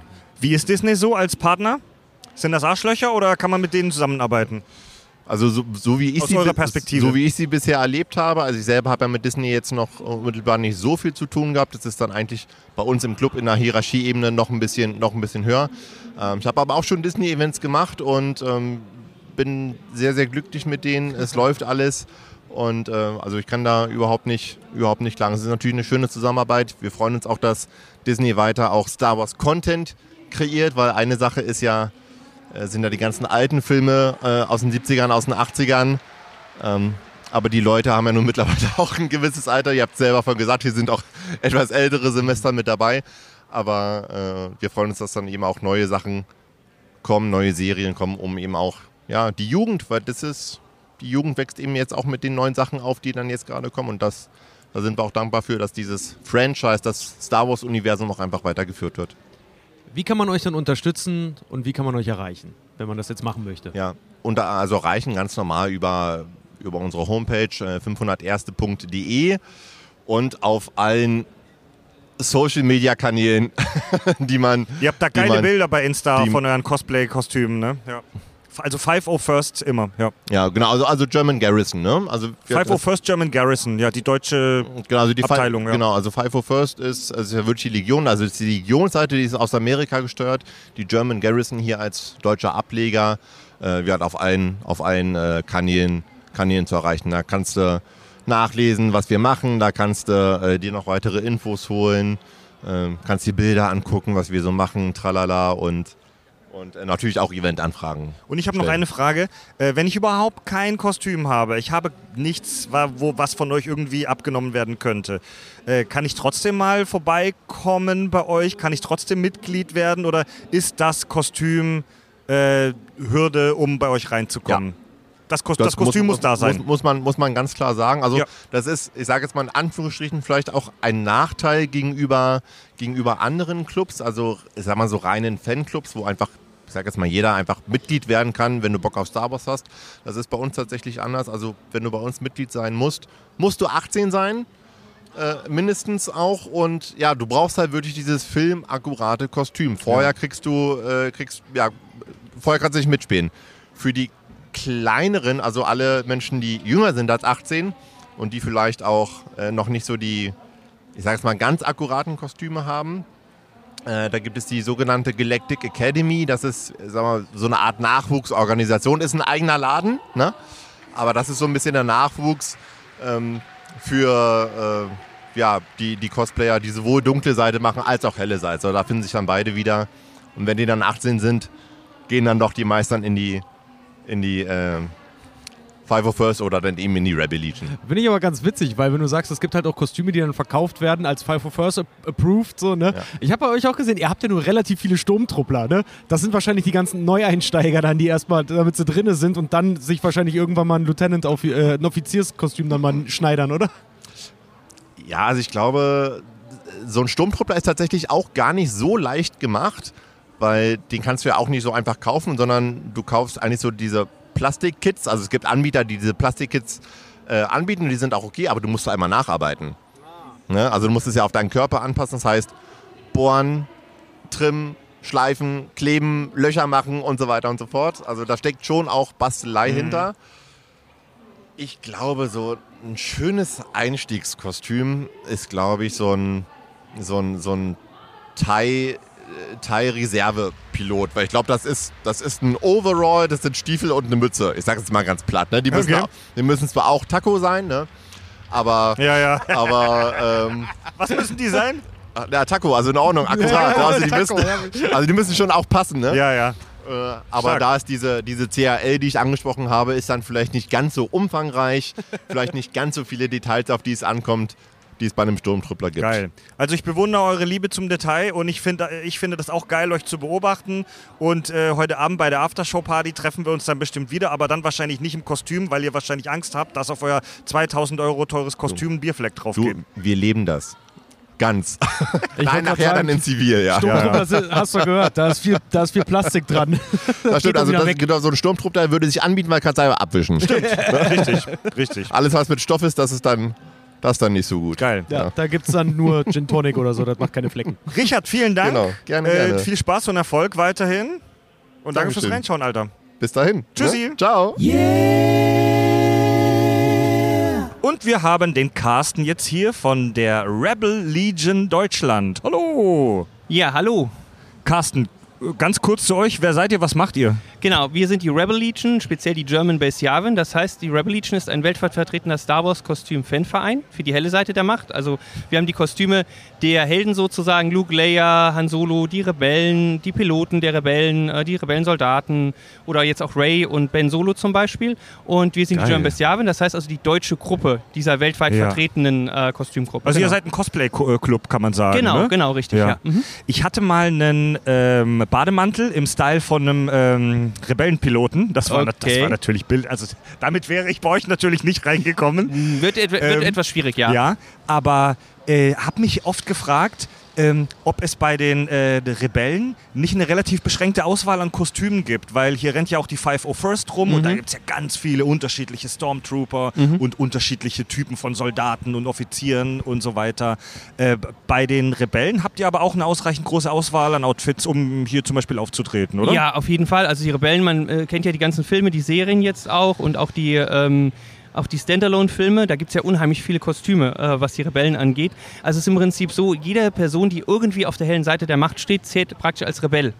Ah ja, also okay. zum Beispiel auch Ja. Owen Lars und Tante Beru, die ja eigentlich äh, aus den Filmen jetzt nicht zu den Rebellen gehören. Kann man aber nachbauen und die wären dann bei uns auch heimisch sozusagen. Könnte ich als äh, Schmie Skywalker bei euch mitlaufen? Ja, klar. Okay, also es das ist ja auch. Äh, ja, ja, also natürlich, es ist ja auch, soll ja auch niemand benachteiligt werden aufgrund seines Geschlechts oder aufgrund seiner ähm, Seiner Rolle? Ansicht. Ein, Se- ja, ja, also, Also, wie, egal wie klein die Rolle ist, ja. Genau, wir, wir haben auch männliche äh, Slave Layers zum Beispiel aus Episode Stark, 6. ja. Äh, Gibt es auch. Ähm, in Deutschland zum Beispiel auch eine. Man kann sich damit anmelden, man kann auch dann damit rumlaufen. Also wir sind Ja. da wirklich offen für jeden und äh, ja, für jeden Geschmack und so weiter. Und wir sind sogar noch etwas freier in der Kostümwahl als jetzt die Five of First Legion, weil bei, bei der Five of First Legion gibt es ja zum Beispiel Stormtrooper und da gibt es ganz klare Vorschrift, so und so hat der Stormtrooper auszusehen. Bei uns ist es so, es gibt natürlich die Scarif Marines. Ich weiß nicht, hast du Rogue One gesehen? Da gibt es ja diese Scarif Trooper am Ende, die, ähm, die Soldaten von den Rebellen. Die so ein bisschen aussehen wie die Vietnam-Soldaten. Ah, ja, ja, ja, ja, die so ein bisschen bräunlich sind und so ein Ja, bisschen genau. abgefuckt aussehen. Genau, die ja, dann ja. Die gegen die Rebellen kämpfen, äh, gegen das Imperium, Entschuldigung, kämpfen, um Ja. damit eben Jyn Erso die äh, Blende des Todessterns erbeuten kann.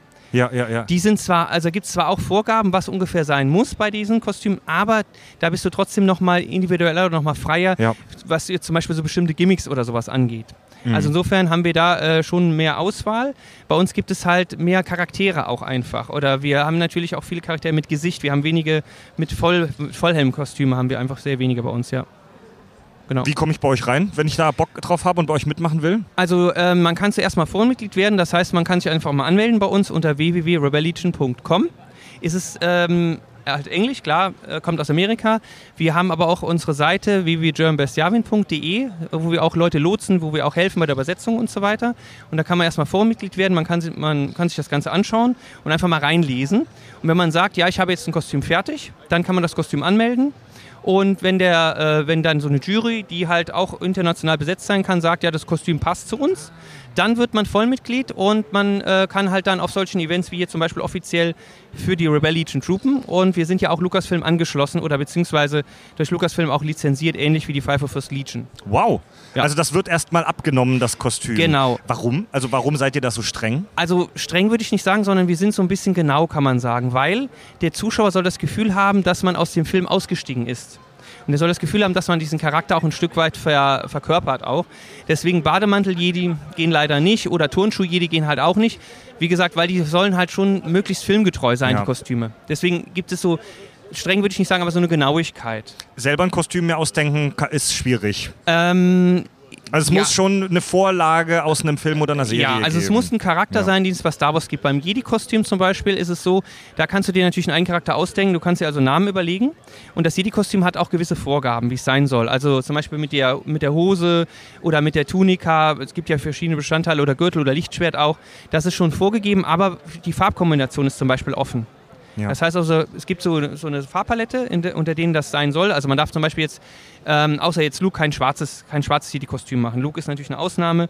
Beim Lichtschwert gibt es natürlich auch kein Rot oder sowas, aber ansonsten ist man da frei in der Gestaltung des Jedi-Kostüms, wie gesagt, bis auf gewisse Vorgaben, die sein müssen, genau. Die Hörer können dich jetzt natürlich in diesem Moment nicht sehen. Ich bin jetzt nicht so into die Kostüme, aber ich versuche dich mal zu beschreiben. Du siehst jetzt für mich aus wie ein Jedi Ja. mit, ähm, mit schwarzem Stoff unten drunter und hast drüber so eine graue, wie soll man das beschreiben, diese typischen Jedi. Wie, wie heißt das, dass man da so drüber hängt? Also hier das ist, äh, genau, schwarze Hose, dann habe ich so eine schwarze Tu- Untertunika und dann eine graue Weste. Weste, ja. Weste ja. und dann gibt es die Tabards, so nennen die sich. Diese Tabards, die gibt es bei jedem Jedi-Kostüm, sind die Standard. Also diese Das zwei, Diese, diese Längen, also diese, diese langen, ich sag mal Lappen sind das sozusagen. diese zwei Lappen, die unten raushängen. Genau. Wodurch ist dein Kostüm inspiriert? Das ist äh, Luke Skywalker aus Episode 6. Jabba's Palast, also das Jabba's Palast-Kostüm oder das Kostüm, was er auf dem, am Salak anhat, wo er gegen Jabba kämpft. Das ist genau das Kostüm. Sind die Kostüme teuer? Ähm, ja, also es kommt immer darauf an, was man selber machen kann. Wenn man natürlich gut selber schneidern kann, dann hat man Stoffkosten fertig.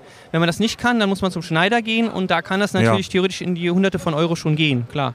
Stark. Warum macht ihr das alles? Ähm, ist eine gute Frage. Also, weil wir einfach Spaß dran haben. Also, wir haben Spaß dran an äh, Kostümieren, wir haben Spaß dran, anderen Leuten auch Spaß zu bereiten. Also, es ist so, die Rebel Legion hat so drei Säulen. Es gibt bei uns die Säule Community, das heißt also Gemeinschaft, dass wir in der Gemeinschaft gemeinsam ähm, so Events begehen, erleben. Dann gibt es bei uns Costuming, das heißt, dass wir uns natürlich klar kostümieren. Ähm, und dass wir die Kostüme immer weiterentwickeln, dass wir Spaß daran haben, diesen Charakter auch zu verkörpern. Es gibt Charity natürlich noch, so als Gemeinnützigkeit, als Säule, dass wir also auch sagen, mit unserem Kostüm wollen wir nicht nur für uns da sein. Ich meine, es ist natürlich cool, wenn man da rum, so rumläuft und man bekommt Komplimente. Aber es ist natürlich viel cooler, wenn man damit noch gemeinnützig was tun kann. Sprich, dass vielleicht bei Kindern ähm, Leuchten in den Augen entsteht oder die Fotos haben wollen oder auch Erwachsene genauso natürlich. Oder auch, wenn wir dann noch dabei noch Spenden sammeln können, wie zum Beispiel bei dem, dem Event. Da können wir natürlich auch die gute Sache unterstützen mit unserer Anwesenheit, ja. Stark. Ähm, du jetzt als jede, wie du hier vor mir bist, hast, was ist so dein äh, spezieller Machttrick? Hast du irgendeinen speziellen Machtskill oder? Ähm, spezieller Nacht, Macht Du bist, du bist ja sozusagen Chef der Rebel Legion Deutschland, oder? Ist das, kann man das so sagen? Ja, also ich bin der Commanding Officer der German Base Yavin, genau, äh, der deutschen Gruppe. Äh, Commanding Officer ist natürlich entlehnt aus den militärischen Begriffen, aber ich sag mal, im Vereinsjargon würde das erster Vorsitzender bedeuten, genau. Dann ist dein Machtskill wahrscheinlich super Organisation und Führungskraft. Ja, also super weiß ich nicht, aber auf jeden Fall Organisation glaube ich schon. Also ich darf das jetzt im, ich überlegen, im fünften Jahr machen als äh, Vorsitzender. Insofern glaube ich schon, dass ich ein bisschen was richtig mache. Was Ja. ist das Anstrengendste daran, äh, Chef von so einem äh, großen Cosplay-Verein zu sein? Ähm, das Anstrengende dabei ist natürlich, alle unter einen Hut zu bringen, äh, möglichst alle unter einen Hut zu bringen, ähm, auch Informationen an allen ranzubringen. Wir haben zwar so ein Forum, wo wir uns treffen im Internet, wo wir auch Informationen austauschen, Events einstellen und dann auch zu den Events Informationen austauschen. Aber trotzdem gibt es natürlich den einen oder anderen, der das nicht unbedingt immer liest oder der nicht auf dem Laufenden ist oder was überliest. Da muss man das halt dann nochmal erklären und so weiter. Das ist äh, so ein bisschen, wo ich sage, ja, dann nochmal erklären, ist aber dann auch okay, das gehört auch ein Stück weit dazu. Also es ist einfach so ein, ich sag mal, so ein Sack Flöhüten sozusagen, das ist so die größte Herausforderung Ja, ja. eigentlich. Die aber, Band irgendwie zusammenhalten. Genau, ja. aber es ist ein schöner Sack Flöhe und ich mache das unheimlich gerne. Eine Frage habe ich noch an dich, Carsten. Und zwar, wir haben eine Podcast-Folge gemacht äh, vor ein paar Jahren, wo wir versucht haben, ähm, herauszufinden, wie genau die Macht funktioniert. Was Mhm. natürlich nicht so einfach ist. Ähm, wie stehst du denn zum Thema Mediklorianer? Oder ihr, wie steht ihr, die Rebel Legion, denn zum Thema Mediklorianer? Ähm, ich kann natürlich jetzt nicht für die gesamte Rebel Legion sprechen, weil es gibt ja weltweit äh, ja, hunderte von Gruppen sozusagen oder hunderte von Basen.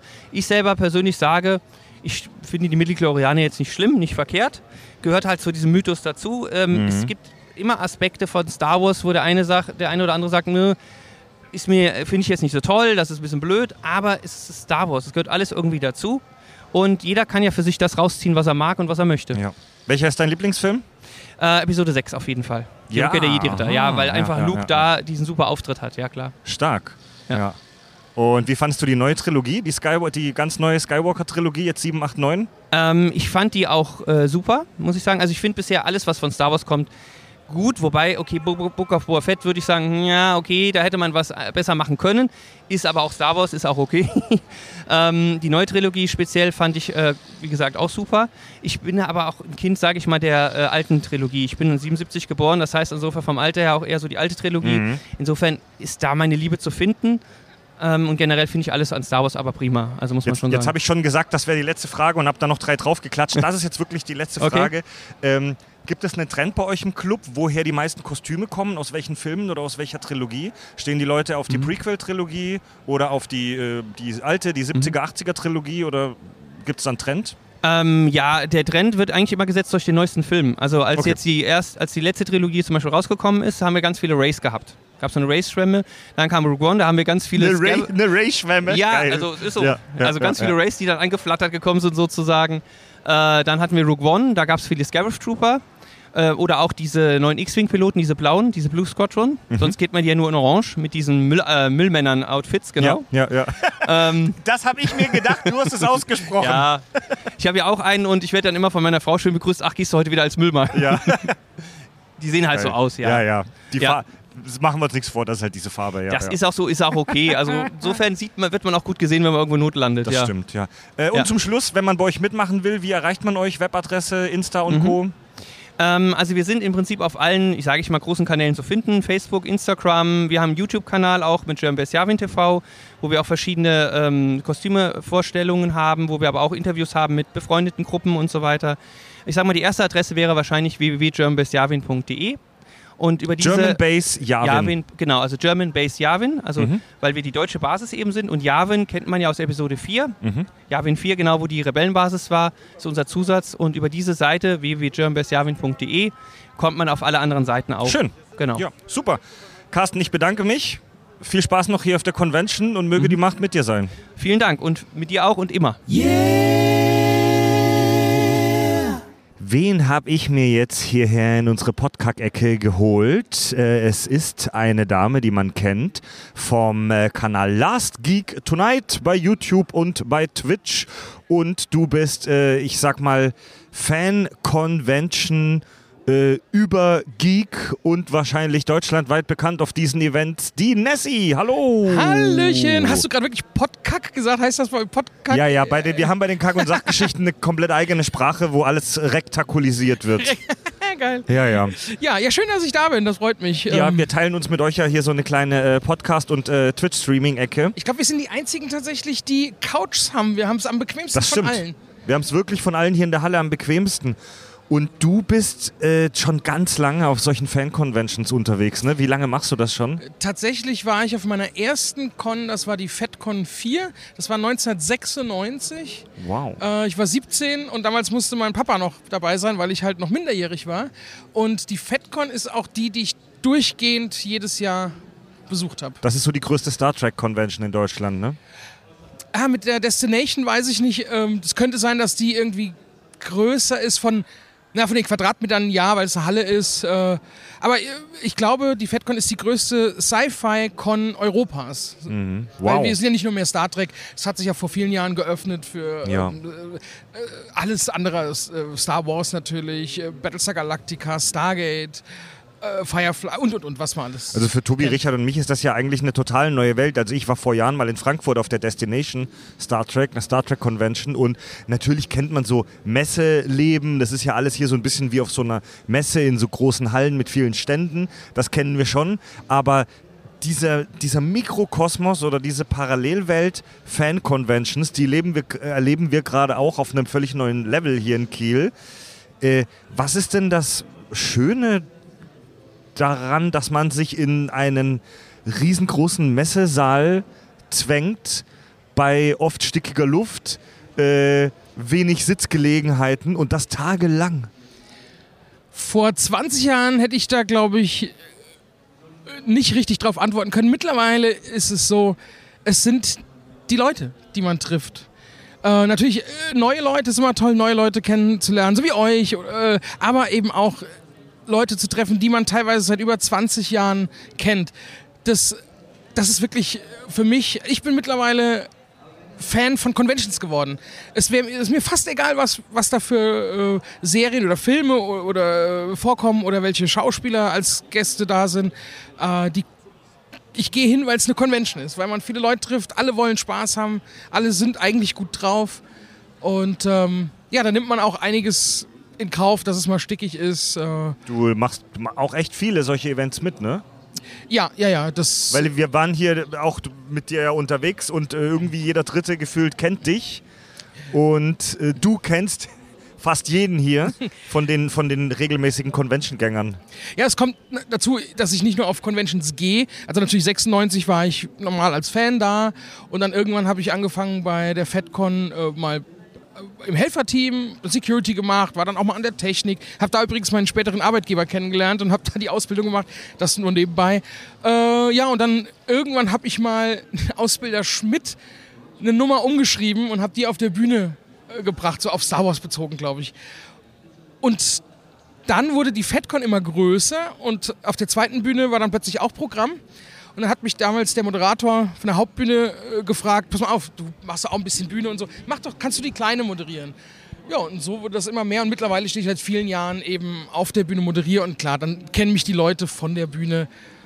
Stimmt, ja, stimmt. Das habe ich in deiner Vorstellung total verkackt. Du äh, moderierst ja auch ganz viele äh, so Bühnenpanels, also so kleine Bühnenshows auf diesen äh, Conventions und hast da wahrscheinlich schon mega viele Prominente aus dem Nerdversum äh, interviewt. Ja. Ja. Ja, das stimmt. Also ich mache seit 2016 die äh, Comic-Con Stuttgart. Moderiere ich anfangs noch mit äh, dem Tim Dagott zusammen. Mittlerweile, ja, letztes Jahr habe ich es komplett alleine gemacht. Das bedeutete äh, zwei Tage jeweils sieben Stunden ohne Pause auf der Bühne zu sein. Ach du Weil das war so, Scheiße. wir hatten Ja. Äh, direkt eng an eng die, die Panels. Das war ein bisschen anstrengend, hat aber auch Spaß gemacht.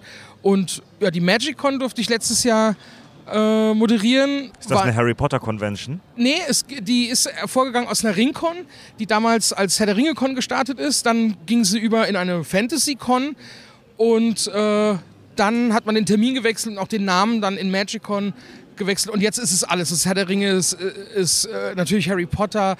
Ähm, was gibt's noch für äh, Witcher? Wir haben Witcher-Gäste auf der nächsten Magicon. Ähm, natürlich aus der neuen Herr der Ringe-Serie. Alles, was mit Fantasy zu tun hat. Und die durfte ich letztes Jahr moderieren, weil die Stammmoderatoren kommen aus Neuseeland und die durften noch nicht einreisen. Letztes Ach Jahr. Scheiße. Ja. Du, mich, mich interessiert so, auch so ein bisschen das, das Übergeordnete zum Thema Fan-Convention, weil ähm, ich habe gelesen, ich glaube im Wiki-Artikel von, vom, vom Thema Fan-Convention, dass das so in den 30er Jahren losging mit so frühen Sci-Fi-Conventions in den USA natürlich und dann auch langsam nach Europa rüberschwappte. Und im Wiki-Artikel zum Thema Fan-Convention steht, dass diese Conventions meistens ähm, auf so einem Non-Profit-Level äh, beziehungsweise auch ehrenamtlichen Level laufen. Also dass es gar nicht so profitgetriebene Events sind. Ist das immer noch so? Äh, trifft das immer noch zu? Jein. Also es gibt sowas wie hier, wo wir gerade sind, auf der Project Area 51. Das ist eine reine Charity-Con. Also da geht es zwar um Profit, äh, geht es darum, Profit zu machen, aber das wird alles gespendet. Genau wie die Norris Force Con. Also die kleineren haben noch dieses Ideal, also non-profit-mäßig, die großen. Ich würde sagen, das, das geht nicht mehr. Man kann keine riesengroße Con aufziehen, ohne äh, da eine Firma dahinter zu haben, die auch Gewinn erwirtschaften möchte. Und ich kenne eben also tatsächlich die FedCon, MagicCon, Comic-Con Stuttgart. Das ist alles von dem gleichen Veranstalter, äh, dem ich seit ja, 26 Jahren treu bin. Auch befreundet. Äh, Dirk, wenn du das jemals hörst an der Stelle, schönen Gruß. Das ist der Chef da. Und äh, die sind auch, wir sind auch Partner mit denen, wenn man auf unseren, seht ihr jetzt nicht auf unseren äh, Banner guckt, die Con-Show äh, kommt alle zwei Wochen mittwochs bei uns auf Twitch. Da arbeiten wir mit den FedCon-Events-Leuten zusammen und äh, laden da immer wieder Gäste ein. Auch wir hatten noch mal ein Panel mit Helfern oder mit, mit äh, ach, alles was Con angeht. Neu, wenn, wenn ein neuer Stargast zusagt, ist das manchmal exklusiv bei uns und und und. Ich mache jetzt sehr viel Werbung, sorry. Ihr habt bei Twitch ein Format über Fan-Conventions. Ja, richtig, Das richtig. nenne ich mal nerdy Shit. Ja. Genau, und Ja, da können wir uns ein bisschen auslassen. Auch da machen wir dann vor den Cons äh, so, so Mhm. Vorfreude-Streams und nach der Con nach oder äh, Con-Blues-Streams. also wir hatten jetzt nach der FedCon zwei Tage danach direkt einen Con-Blues-Stream und da hatten wir auch super Einschaltquoten. Äh, ja, doch, doch. Weil es gibt, ich möchte nochmal auf dieses äh, kommerz äh, Entschuldigung, kommerzielle, genau. ne, kein Problem, auf dieses kommerzielle Thema nochmal äh, kommen. Weil ich war auf der Destination Star Trek, Mhm. wie gesagt, vor ein paar Jahren in Frankfurt. Und das ist eine relativ neue Convention, Star Trek Convention. Und das hat mir da ein bisschen mittelmäßig gefallen, weil das war in einem riesengroßen, viel zu großen Messe, äh, Messehalle in Frankfurt am Main. Ähm, und das war sehr krass durchkommerzialisiert. Das war ein bisschen wie ein Krusty Land, dass du für alles nochmal extra zahlen musstest. Also wir haben ein Tagesticket geholt, dann mussten, und wir, wenn wir jetzt in die TNG Reunion Show gehen wollten, wo die TNG-Schauspieler sich nochmal treffen, musstest du dafür nochmal extra, ich glaube 30 Euro zahlen. Und für ganz viele dieser Panels, also ein Panel ist halt so eine kleine, eine kleine Bühnenshow mit einem... Äh, Frage- und Antwortstunde. Genau, so Frage und Antwort, nennen, manchmal ja. klein, manchmal riesengroß. Genau. Musstest du ganz oft extra zuzahlen. Ähm, und habe dann im Nachhinein erfahren, dass so in der deutschen Star Trek-Szene die Convention eher kritisch gesehen wird, weil die halt komplett kommerziell getrieben sind. Und das wäre jetzt die Frage an dich, wenn ich jetzt Bock habe, auf eine Convention zu gehen, wie erkenne ich denn im Vorfeld, ob das ein Scheiß ist oder ob sich das lohnt, dahin zu gehen? Weil Wir, haben- wir haben bei den Kakis ja immer ein bisschen Service-Gedanke, wir wollen nur immer ein bisschen Tipps geben. da ich natürlich mit FedCon-Events sehr stark verbunden bin, also auch emotional, was, was ich da in meinem Leben erlebt habe. Und ich wäre heute nicht hier, wenn es diese Cons nicht gäbe. Ich habe meinen Beruf nicht gefunden und und und. Kann ich natürlich diese Cons schwerstens ans Herz legen. Aber das sehe nicht nur ich so, das sehen auch fast alle so, die, äh, die mal auf einer dieser Events waren. Liegt vielleicht auch ein bisschen daran, es sind Hotelcons.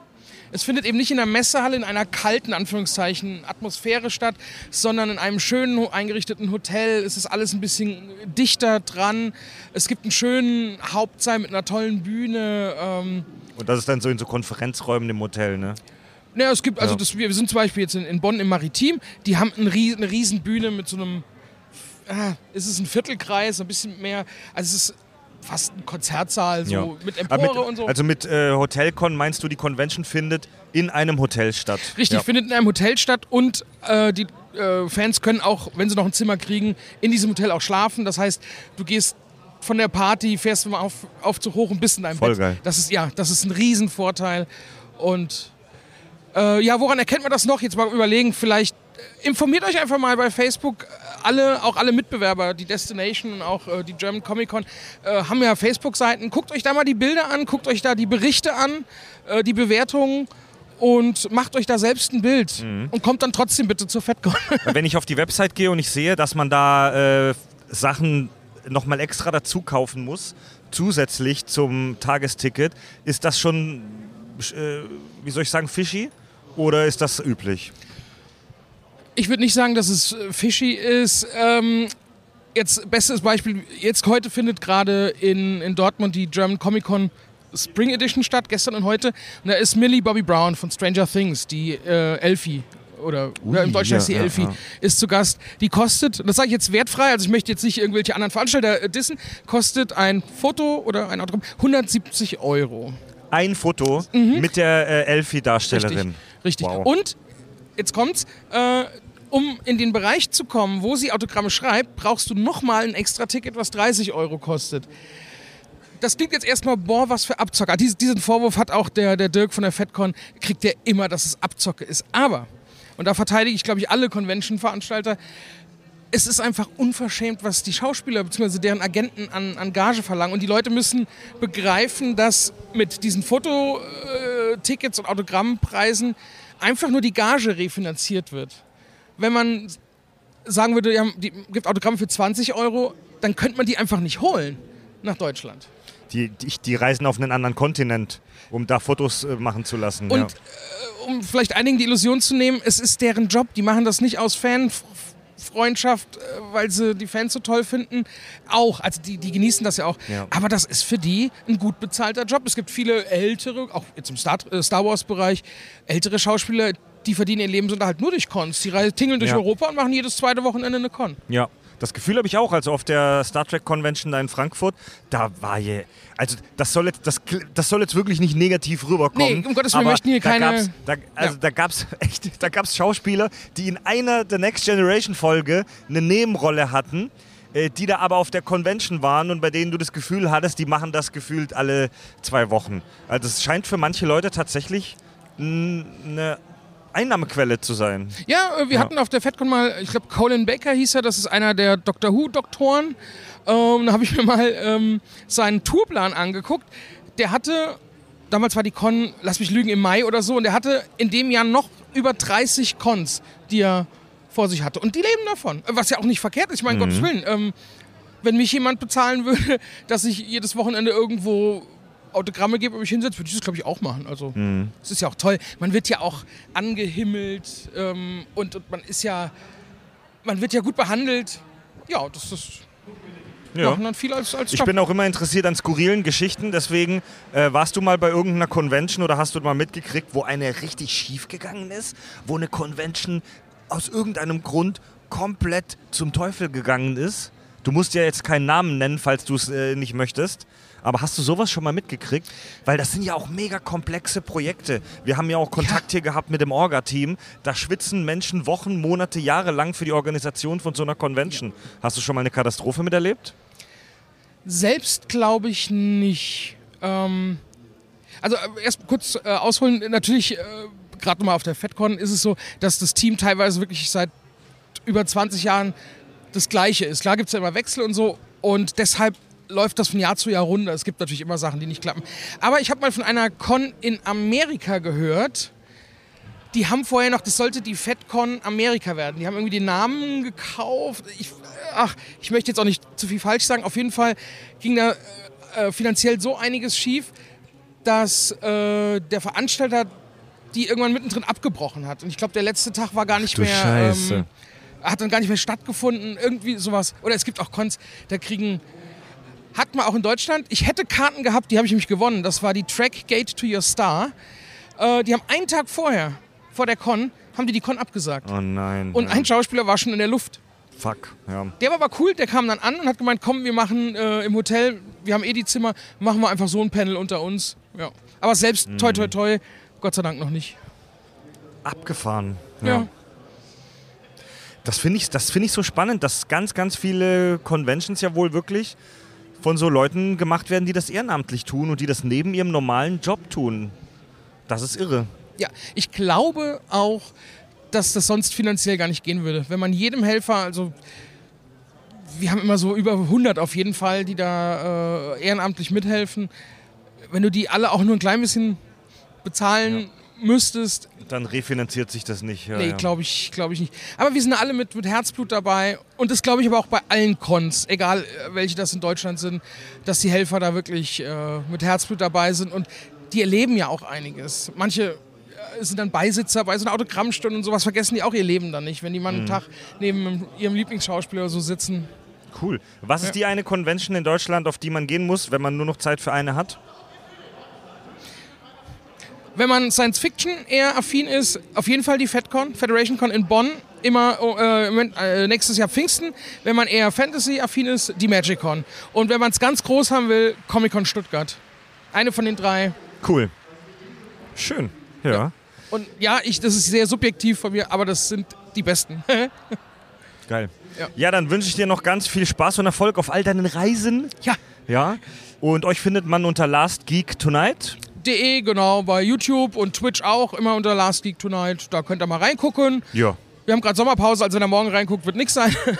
Ja. Ja. ja, das wird hier vermutlich im Herbst gesendet. Da sind wir dann auch aus der Sommerpause. Dann sind wir auch wieder da. Also wenn Ja. ihr das hört, sind wir da. Wie geil, ja. Geil. Ja, und ich hoffe, dass wir auch äh, in Zukunft mal die eine oder andere Con zusammen bestreiten, dass wir uns wiedersehen. Vielleicht die FedCon oder so. Würde mich freuen. Hätte schon Bock, da mal vorbeizukommen. Ja. In Bonn, ne? Ja, ja. In Bonn, Maritim Hotel. Ah, Da muss ich mein Sternflottenkostüm ja mal wieder aus dem Schrank holen und gucken, ob das noch taugt. Geil.